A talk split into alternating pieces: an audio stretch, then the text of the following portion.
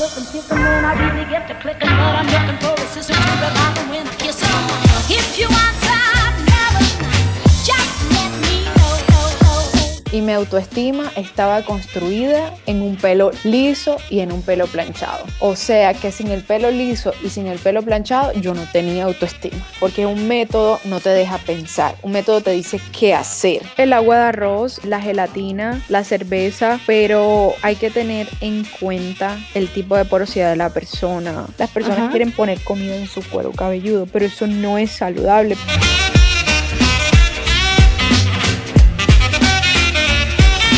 Hola, yo soy Aleja León y esta vez en Despeluque Radio vamos a hablar de pociones naturales para la melena. Entonces, si sientes que tu pelo se ha quedado estancado y necesita un empujoncito para crecer o recuperarse después de algún proceso químico, sigue escuchando porque esto te interesa. Recuerda que la mejor manera de apoyar este podcast es compartirlo con tus amigas y familiares. Pueden escucharlo en Spotify, Apple Podcasts, Google Podcasts, Spreaker y demás aplicaciones de podcast. Si quieres saber más sobre mi trabajo como estilista, sígueme en Instagram en arroba la despeluquería o en mi cuenta personal arroba aleja despeluque radio. Me encantaría que estemos en contacto por ahí, entonces si tienes alguna pregunta o si quieres contarme algo, te espero en mis mensajes. En este episodio me gustaría hacer una aclaración, una especie de disclaimer porque en adelante voy a usar cada vez más el lenguaje femenino para referirme a ustedes, quienes escuchan. Esto es porque según mis estadísticas en redes sociales, el 95% de las personas en la comunidad del despeluque son mujeres. Sé que también hay hombres y estoy feliz de que estén aquí y de poderles consentir la melena en la despeluquería, pero también estoy segura de que son personas sensibles que entienden que en lo femenino no hay ninguna ofensa ni inferioridad y que se van a seguir sintiendo muy acogidos en nuestro genérico femenino. Hoy en Despeluque Radio vamos a hablar con María Alvis, más conocida en redes sociales como María Curly Hair. Ella es la autora del primer manual práctico para rizos y de la guía de recetas para un cabello natural. Ella es colombiana, es de Cincelejo y actualmente vive en Praga, República Checa. Desde allá nos mantiene súper informadas a la comunidad de rizaditas con contenido en YouTube y sobre todo en Instagram sobre pelo rizado. En general es muy activa en redes sociales. Para mí ella es la experta en el uso inteligente de productos naturales para la melena. Hoy nos va a contar sobre su experiencia recuperando sus rizos y sobre el proyecto de crecimiento capilar que sé que a muchas de nosotras nos interesa un montón. Hola María, ¿cómo estás? Hola, hola, muy bien, aquí feliz de estar con ustedes. Qué rico tenerte y que hayamos podido cuadrar esta conversación. María, en tu primer manual me llamó mucho la atención una frase, pues como una acotación que, donde mencionas una anécdota cuando estabas recuperando tus rizos y decías, mi seguridad, el concepto de lo que yo pensaba que era sentirse bella estaba en mi cabello planchado. Mi cabello ondulado era algo que nadie podía ver, al menos no totalmente. ¿Cómo fue eso y cómo es que en ese proceso tú empiezas a experimentar con recetas naturales? ¿Qué ingredientes usabas al Sí. inicio? Cuéntanos un poco de ese principio. Eso fue un poco duro porque, sabes que el pelo está ligado a la autoestima y mi autoestima estaba construida en un pelo liso y en un pelo planchado. O sea que sin el pelo liso y sin el pelo planchado yo no tenía autoestima. O sea, fue así como yo me vi todo un tiempo. Y es muy fácil caer en eso porque cuando uno cae en eso es cuando es adolescente. Y cuando uno es adolescente básicamente está en busca de identidad y uno copia lo que ve alrededor básicamente. Entonces Es yo, súper cierto. em, ¿Cuánto sí. tiempo usaste tu pelo liso? bueno, hasta los 22 años. Ajá. hasta los 22 años más o menos y desde que tengo aproximadamente 12, 13, iba entre planchados, los planchados con plancha de ropa que eran muy populares para ese entonces, 13, entonces iba y venía y luego ya cuando entré a la universidad ya me iba más con el botox capilar. Bueno, cuando era pequeña me hice como un relajante de ondas que mi mamá me dijo, ah, bueno, si te lo quieres hacer, háztelo. Y me lo hice y eso fue una locura, pero yo no me acuerdo muy bien en ese entonces, pero sí sé que fui a una peluquería y me lo relajaron. Ajá. Y luego ya cuando sí estuve más consciente de lo que estaba haciendo fue cuando estaba en la universidad. Una amiga y yo comprábamos un tarrito de votos capilar y le alcanzaba a ella y me alcanzaba a mí. Se lo compartían. Ajá. Sí. Y así íbamos. Y pues yo de cuidados del cabello, pues absolutamente nada. Bueno, hay que aclarar que cuando tenía por ahí unos 14, 15, yo iba en- entre liso y rizado. Y en ese entonces me hacía muchas cosas naturales, pero, sabes, como que mi visión era siempre lo liso, pero nunca... Es decir que sí. lo usabas, lo usabas ondulado como algunas veces, o sea, te lo planchabas, te lo alisabas más con plancha. Sí, sí, sí, Ajá. sí, o sea, el alisado con plancha para mí era como que el icono de belleza en mi mente, en mi seguridad y todo eso. Luego, como te dije antes, al llegar a la universidad, yo dije, bueno, ya soy como más libre, ya puedo Sí. comprarme cosas, Ahí entonces voy a empezaste como a comprarme, cuestionarte. sí, voy a Ajá. comprarme votos y todo eso y listo. Entonces yo vivía feliz, yo, o sea, como que, ¿sabes? El precio que yo pagaba era plancharme y yo me veía linda. Ok. Y bueno, cuando yo desperté fue cuando yo llegué acá a Europa. Ahí fue Ah, cuando yo desperté. O sea, en ajá, Colombia yo todavía estaba nublada, ¿me entiendes? Yo todavía estaba en ese cosa de utilizar el pelo liso porque era influencia, era estereotipo de belleza. Claro, María, y cuéntanos cuáles fueron como esas señales de alerta que te hicieron ir despertando poco a poco, como darte cuenta, "Mm, tal vez es el canon de belleza que aprendí, pero no necesariamente es cierto o es lo que debería seguir. Sí, yo pienso que llegar a querer tu cabello tal como él es es como un es como un proyecto, como un viaje, es como una vía de autoconocimiento. Entonces yo empecé básicamente aquí en Europa porque para ese entonces mi novio, actualmente mi marido, me decía como que, ¿y qué haces en el baño tanto tiempo? Y yo le decía, pues planchándome el cabello. Entonces la plancha botaba demasiado humo. Me decía, pero hay mucho humo. Yo le decía, sí, pero tú no me quieres ver. Le decía, tú no me quieres ver como un león. Le decía Ajá. yo. El, decía, el logo de la despeluquería. literal, así, así. Yo le decía a él, tú no me quieres ver así. Entonces me decía, pero yo sí te quiero ver así. Entonces yo decía, ay, Dios mío, ahora me la monta. Y resulta que cada vez que me planchaba el cabello me decía, yo quiero ver, yo quiero ver, yo quiero ver. Y yo no podía. Y yo dije, bueno, vamos a hacer esto paso por paso. Yo le dije, ¿qué tal si yo me plancho de un lado el cabello y te dejo ver la otra mitad? Crespa, ajá. Sí. Llegaron bueno, no ese como, bueno, acuerdo. no como crespa, ¿sabes? Como que lo que hay después de alisados, planchados Ah, y claro, porque no es necesariamente crespa, ese pelo no se va a sí. definir, Es, es sí, como ese una pelo era onda, como una nube con formas sí, una onda irregulares. esponjada. ujú. Entonces él, él me dijo como que, ay, pero es bonito. Y cuando tú escuchaste eso, Yo dije, está loco, ¿qué? no sabe lo que está diciendo. Entonces yo seguí planchándome, pero él durante cada semana como que me, me estaba haciendo un trabajo psicológico, yo no sé, y me decía, déjate tu cabello que es bonito, déjate tu cabello que es bonito. Y yo, bueno, listo. Entonces empecé a buscar información de cabello rizado y también empecé a buscar inspiración. Entonces lo que más, busqué fue chicas como de Brasil y chicas de Estados Unidos.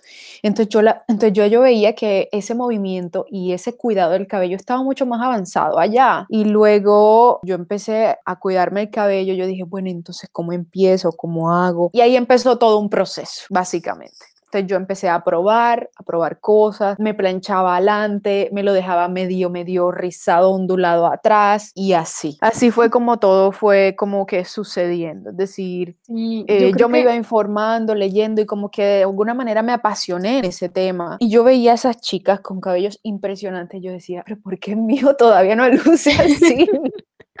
lo quiero así. Sí, y, y no me daba cuenta que detrás de esos cabellos también hay un- trabajo, como un proceso, como que es una transición. Y luego me di cuenta, no hay producto mágico que vaya a hacer esto.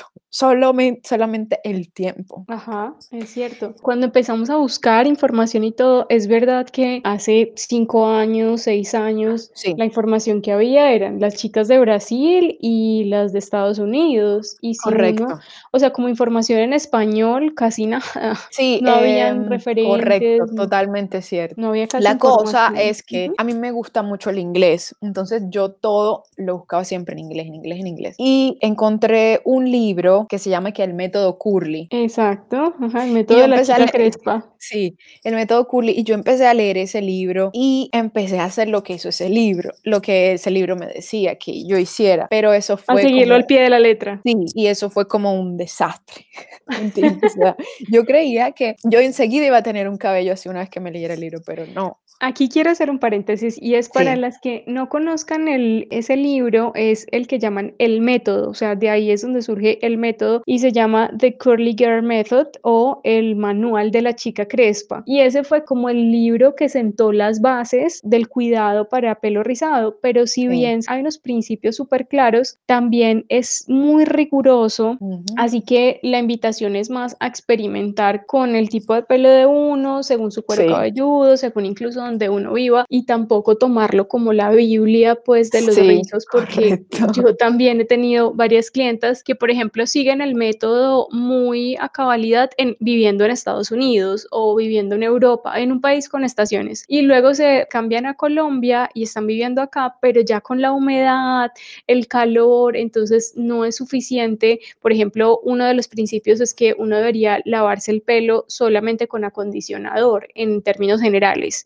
Y Fatal. resulta que eso acá, por lo menos en Colombia, no es suficiente, sobre todo si haces ejercicio y sudas y porque uno ya no se aguanta la grasa en el pelo y un acondicionador no es suficiente para limpiarte. Entonces, la invitación es que cada uno experimente según su tipo de pelo y sus rutinas y empecemos a aprender qué me sirve y qué no y hacer como esas adecuaciones. No hay una fórmula mágica. Sí, María, totalmente, entonces, totalmente. De hecho, cuando yo me leí ese libro, yo, como te digo, la experiencia y lo que puedo decir de eso es, uno tiene que escuchar a su cabello y uno tiene que decir, no, esto no me serviría a mí o, ¿me entiendes? Quédate con lo bueno y desecha lo que no va ni con tu estilo de vida ujú, ni, co- ni con tu cabello, porque tu cabello te va a hablar. Exacto. Y a veces no queremos ver la evidencia. Sí, Entonces, tengo clientas que siguen el método o dicen como, no, yo solamente me lo voy a lavar o nunca voy a usar cham- champú porque los sulfatos son muy malos y tú vas a no, verle no, el no, cuero no, cabelludo y están llenas de build-up, Sí, acumulación, sí. caspa, entonces no está De hecho, funcionando. eso me sí. pasó, eso me pasó a Ujú, mí. Es que ese es el problema con ese método, que ese método la gente lo hace como que sin pensar, porque un método no te deja pensar, un método te dice qué hacer. Entonces Sí, tú vas como, como un caballo, ¿sabes? Como cuando le ponen dice esas A, cosas. B, C. Primero esto, esto y esto. Ujú. Exacto. Y finalmente, ah, lo que las rizadas y tal vez en general las mujeres buscamos es eso, y eso es simplemente un ideal, como que buscamos la fórmula mágica, sin tenernos que preocupar mucho por observar nuestro propio cuerpo.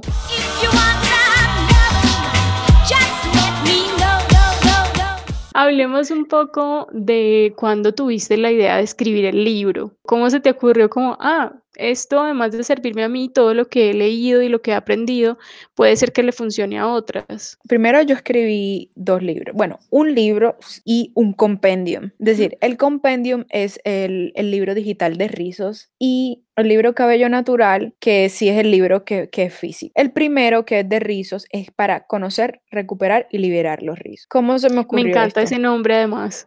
Es como Sí, todo el proceso. Para ese, entonces estaba como que súper apasionada y como que todo me salía así, Ujú. conoce, recupera y libera. Primero, eso fue por inspiración de una rizada que me escribe y me decía, como que María, hay demasiada información, yo no soy buena para esto, no hay como una guía paso a paso para recuperar los rizos. Entonces yo dije como que yo puedo hacer eso, o sea, yo lo puedo hacer. Ajá. Entonces se me ocurrió dividir todo el proceso por temas. ¿Eso qué quiere decir? ¿Cómo lavamos? ¿Cómo acondicionamos? ¿Cómo secamos? ¿Cómo sacamos volumen? ¿Cómo definimos? ¿Cómo quitamos el frizz? Es decir, todo el libro digital está por secciones. Es decir, yo lo que me ponía a pensar era si yo fuera una risadita que apenas estuviera en este proceso, imagínate con toda esta información que hay aquí y allá, todo esto regado y todos los temas están así como en una nebulosa, una cosa Sí. aquí, una cosa allá. Entonces El yo dije, tiempo, yo claro, o dije, sea, si si yo pongo algo- esto, sí, Si es algo que les aborre el tiempo de ver los tutoriales, probar, en el mejor de los casos, porque no todas intentan, Exactamente. ver esta entrada de blog, ver esto, mirar en Instagram, aplicar este truquito, tan, eso como un compilado, wow, la mejor Sí, idea. es que yo dije, bueno, sabes que hay diferentes tipos de ejercicios como para ejercicios de glúteos, ejercicios de cardio, ejercicios de yo no sé qué, etcétera. Hay de toda clase de ejercicios, ¿cierto? Para abdominales, etcétera. Sí. Entonces yo dije, esto es como eso. Es decir, hay diferentes tipos de ejercicios, pero si lo ponemos en una rutina y decimos 10 veces cardio, 10 veces abdominales, 10 veces esto, Ajá. entonces, todo eso va a llegar a ser una rutina que te va a dar un resultado. Y eso fue lo que yo hice en el libro. Yo creé una hoja rutina y dije, bueno, primero lavas y puedes lavar así, así, asado. Entonces, escoge una. Yo soy de cabello tal, quizás tú seas de cabello este, este. Entonces, yo pongo a la persona a que se cuestione ahí a ver qué tipo de cabello tiene y lo va escribiendo en una hoja rutina. De tal manera que al finalizar el libro ya tiene como todo un estudio o una idea general de más o menos cómo es su cabello y qué podría utilizar. Claro, ¿qué necesita? Según, Sí. según su, pues, su tipo de pelo y me imagino que según los resultados que quiera. Exactamente. Y bueno, y el otro libro que es más de recetas naturales, que es más de cuidado natural, Ah, eso también fue por inspiración de otra rizada. Ajá, ¿qué te escribieron? o sea, es que a mí me dicen como que María eres mi inspiración, pero en realidad lo que yo digo, ustedes son mi inspiración, porque, o sea, porque mira que una de las primeras personas que compró mi libro, que yo estaba súper emocionada, yo dije como que, wow, alguien lo compró, ¿sabes? Como la primera vez. Alguien creyó en mí como para Sí, comprar este sí. libro. Sí. Me escribió, me dijo, María, lo he leído todo, pero esta- estoy muy triste porque no, no habían cosas naturales, ¿sabes? Ah, Como que ujú. mascarillas naturales. Digamos como que yo explico en el libro qué es hidratación, qué es nutrición, cómo hidratar el cabello, cómo reponer la proteína, cómo reponer los aceites. Y digo como que todo el proceso se puede hacer así, así asado, etcétera. Pero no digo como en la parte Esta de los la- ingredientes ajá. naturales, tú lo puedes hacer así. Claro, como mezcla esto con esto, tarara. Sí, exactamente. Sí, y la verdad es que ese libro, chicas, lo recomiendo muchísimo. Yo lo tengo aquí en la despeluquería y muchas cuando han venido es como, ay, ¿dónde conseguiste este libro? Porque que venga discriminado mascarillas, cuáles tienen proteína, cuáles no, el tema de los tónicos, es súper bueno y además que está la receta, qué debes agregarle, cuánto tiempo esperar, qué mezclar, muy recomendado. ¿Dónde lo consiguen, María? Bueno, en estos momentos en Colombia Sí. lo pueden conseguir en mi página web www.mariaculiger.com. Se van al final y ahí está un link que dice en Colombia y ahí al WhatsApp.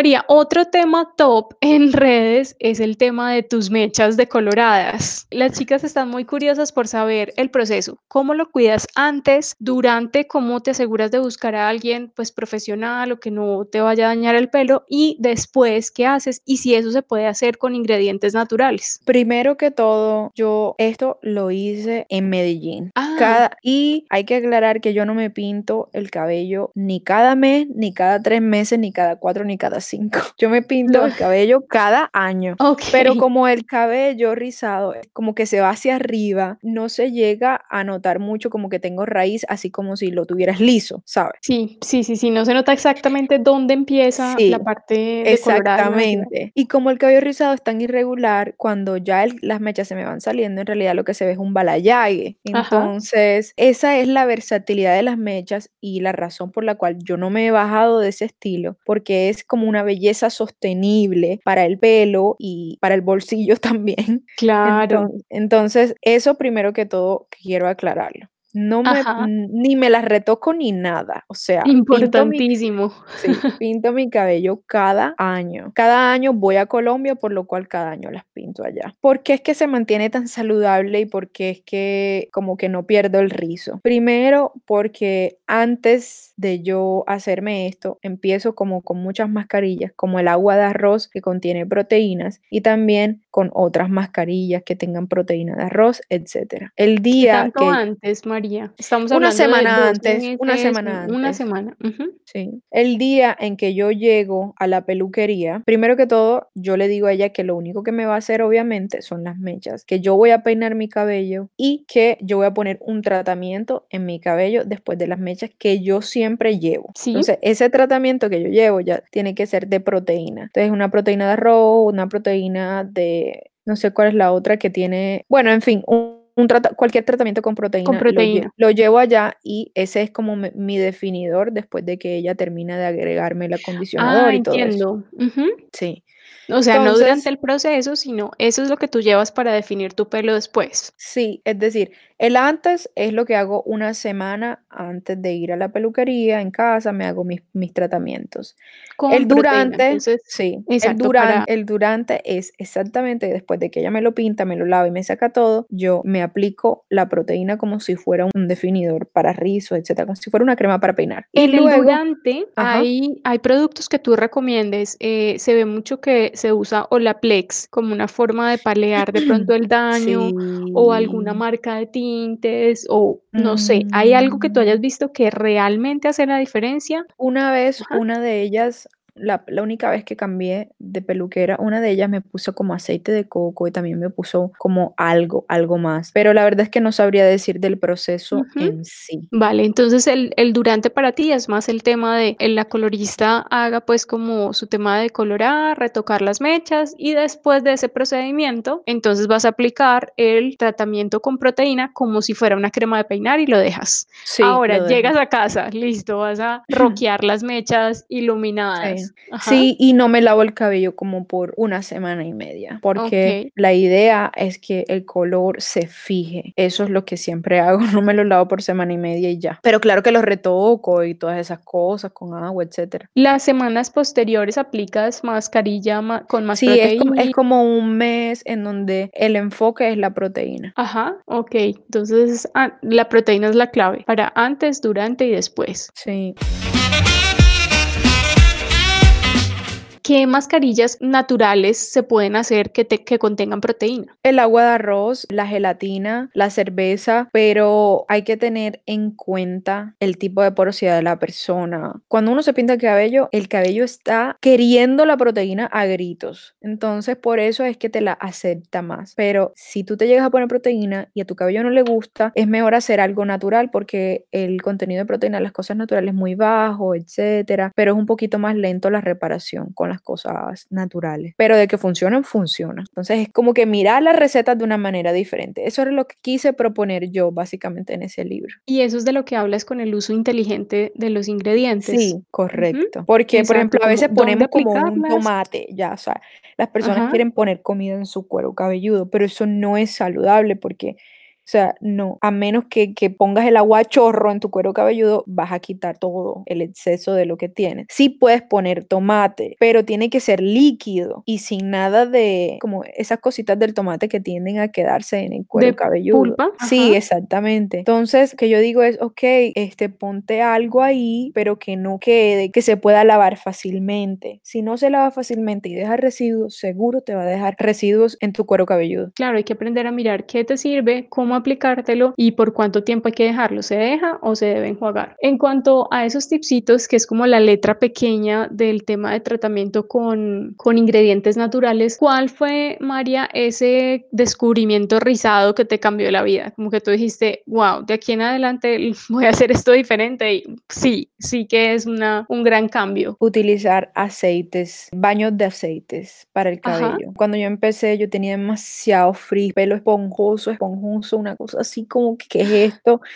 Entonces yo empecé a básicamente echarme baños de aceite, que es tomar el aceite, por ejemplo, de coco, lo ponía un poquito caliente y lo ponía en todo mi cabello. ¿Por qué razón? Porque las personas con cabello rizado o crespo tenemos el cabello como un tobogán, ¿me entiendes? Entonces, la grasa que produce nuestro sebo no alcanza a llegar hasta abajo porque tiene que dar muchas curvas en el tobogán. Entonces, Mm, queda sí. como que hasta la mitad, o sea, ni, ni por la mitad. Entonces, tú tienes que reponer el aceite en toda tu hebra. Entonces, eso es lo que hago yo lo que hice yo, reponer el aceite en todas mis hebras durante un mes, dos meses, o sea, eso tiene su ciclo. Sí, y sabes que he Y notado que cuanto más largo el pelo, más necesario se hace poner aceite en las puntas, porque ese sí, tobogán es infinito, es larguísimo. Entonces, claro, el sebo no alcanza a llegar hasta las puntas, que es la parte más viejita, más deteriorada. correcto. Ujú. María, para finalizar, quiero saber si mañana te despertaras con el pelo liso, con queratina,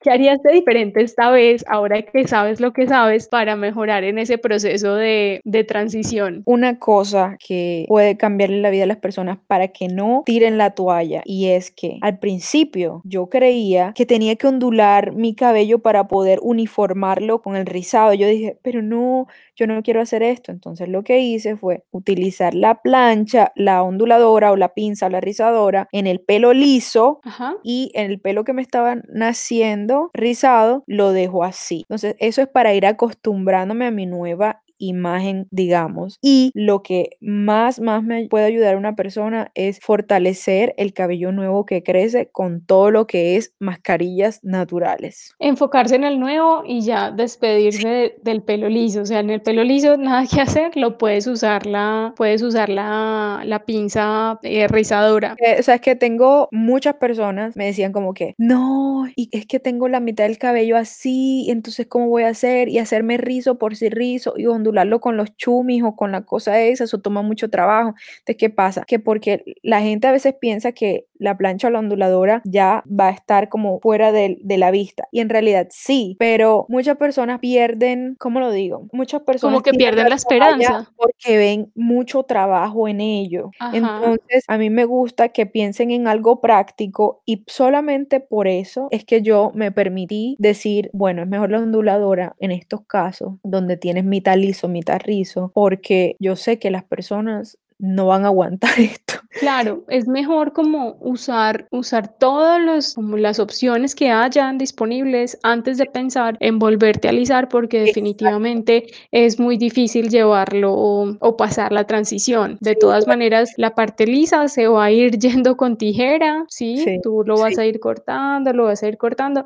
Lo que es importante, considero yo, ante como esa recomendación, es ser muy cuidadosas en la parte donde cambia la textura, Sí. porque no queremos, claro, la textura que deja la rizadora es un crespo súper perfecto, una onda, y quizás la onda que te está saliendo no lo es, Sí, menos cuando se tienes esa parte lisa. Ajá, entonces a veces como que van para arriba, van para arriba, y lo que hacen es dañar por calor las ondas nuevas que están saliendo. Sí, estoy completamente de acuerdo. Entonces, ¿usarías la rizadora? ¿Algo más de tu nueva transición? Sí, yo usaría la rizadora solamente en esas partes porque no, no te puedes, no te puedes dañar el cabello nuevo, porque si te dañas el cabello nuevo, hasta ahí llegas, tú, sea, no estás haciendo nada. Y Exacto. usaría muchas cosas naturales en, en mi cuero cabelludo. Te enfocarías en Y fortalecer el cortaría obviamente mes a mes, a mi ritmo, etcétera, etcétera. Qué bien, perfecto. Entonces, esos son los consejos de María Curly Hair. Con esto nos despedimos. Gracias, María, por aceptar esta invitación y gracias, Gracias a a quienes nos ti. escucharon hasta aquí. Eh, María, gracias. recuérdanos nuevamente dónde te pueden encontrar. Mi Instagram, María-Curly Hair, en YouTube, María Curly Hair, y mi website, www.mariacurlyhair.com. Muchas gracias, te mando un abrazo Gracias, grandote. beso. Chao, cuídate. Chao.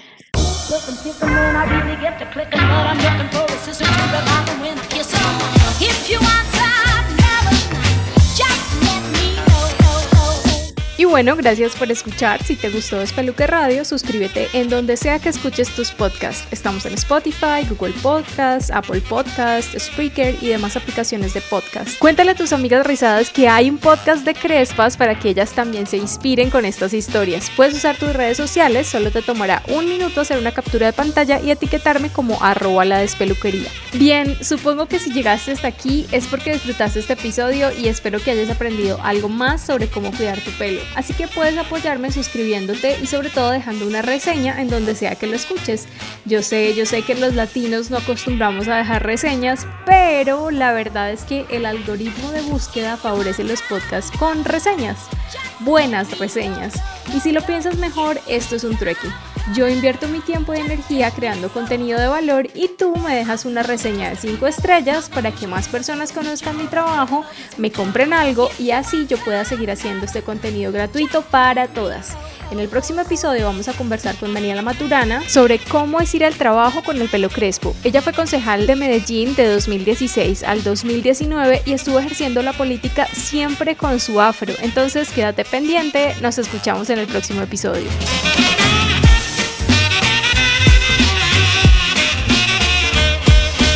Guión y locución por Aleja León, quien les habla, y edición por Alejandra Márquez.